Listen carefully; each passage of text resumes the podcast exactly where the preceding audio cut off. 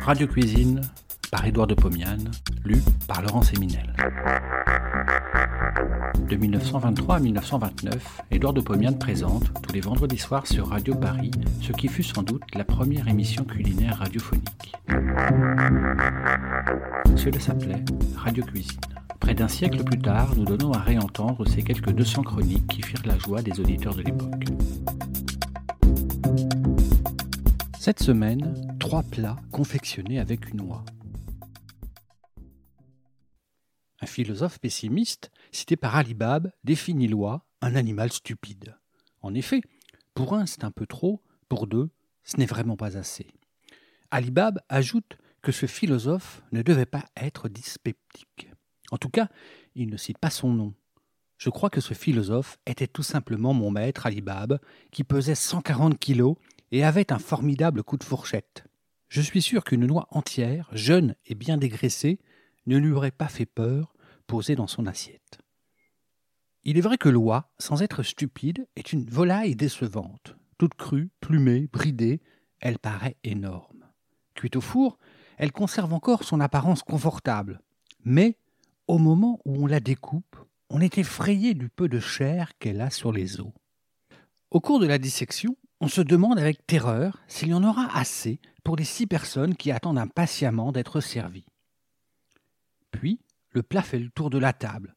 Chacun exulte de joie, mais peu de personnes se servent une seconde fois, tant la chair, la peau, la sauce et la garniture sont grasses. Il reste donc toujours non seulement de la chair sur les os, mais de la viande dans le plat.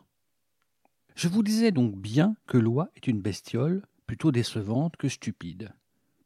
J'ai acheté une oie parce que c'est, pour l'instant, la moins chère des volailles. Pour 42 francs, j'ai un animal superbe. Je le contemple. J'ai recommandé au marchand de le laisser ouvert en partie, en le bridant, pour que je puisse le farcir à mon idée. Le marchand a exagéré. Il a laissé une ouverture énorme, béante. Je lui en ferai le reproche.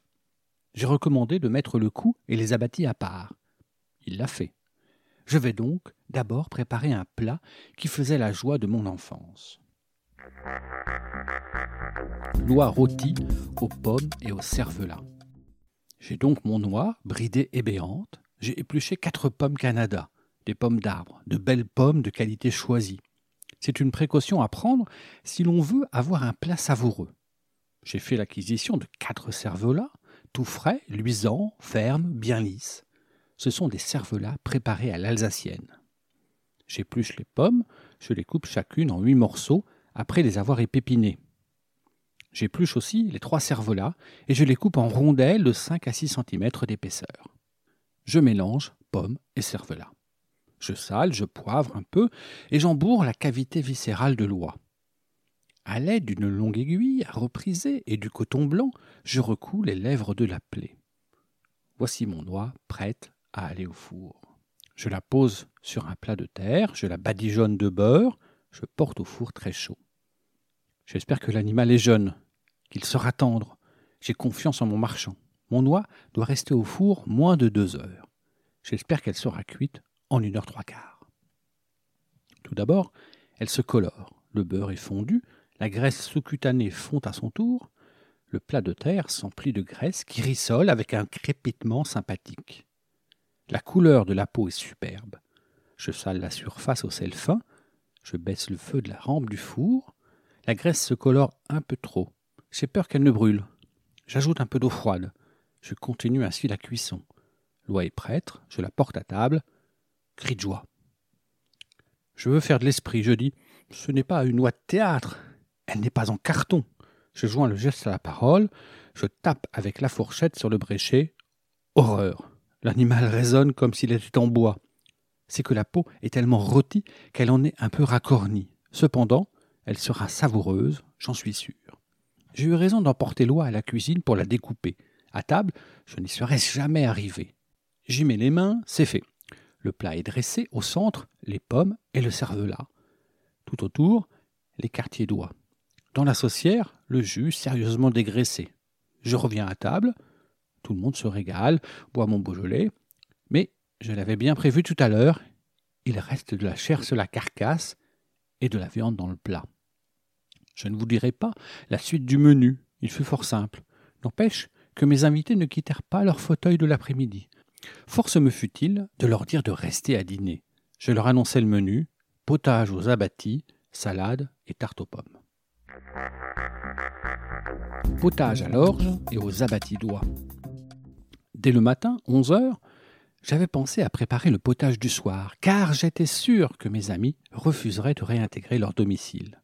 Oh, ce potage admirable est bien simple à préparer. Dans une grande casserole de 3 litres, je verse 2 litres d'eau froide. Je sale, j'y pose les abattis, coups, gésiers, foie, pâtes et moignons d'ailes. J'écume soigneusement, j'ajoute 300 g de carottes, 200 g de navets épluchés et 3 poireaux liés ensemble. J'attends l'ébullition. Je verse dans cette eau 150 g d'orge perlée. Je baisse le feu, je couvre la casserole et je laisse bouillir, plutôt frissonner, jusqu'à 8 heures du soir.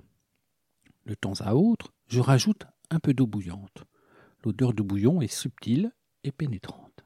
Au moment de servir, j'enlève les légumes, les os des membres que les chairs ont abandonnés. Je rectifie le sel, je cherche ce potage velouté, onctueux, mais cependant offrant au palais la surprise des grains d'orge un peu résistants. Un tel potage constitue tout un repas. Carcasse d'oie au chou. Le lendemain matin, je fais le tour de mon garde-manger. Les invités sont partis, bien entendu. La carcasse est encore bien charnue. Trois morceaux de viande l'accompagnent dans le plat. J'ai aussi toute la graisse du jus dans un bol.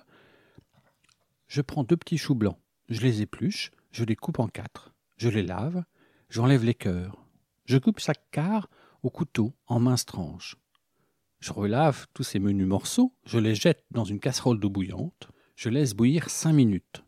Je jette l'eau. Je pose les choux dans une cocotte de fonte. J'ajoute toute la graisse du jus de l'oie. Je laisse cuire deux heures en récipient couvert. Je découpe la carcasse en quatre morceaux. Je les dépose avec les morceaux de viande dans les choux.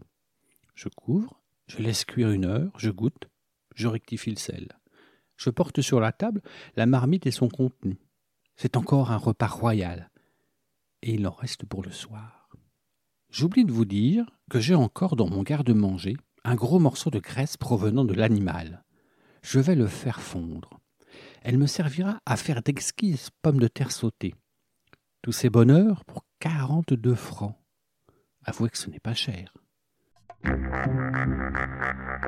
Bon appétit et à la semaine prochaine.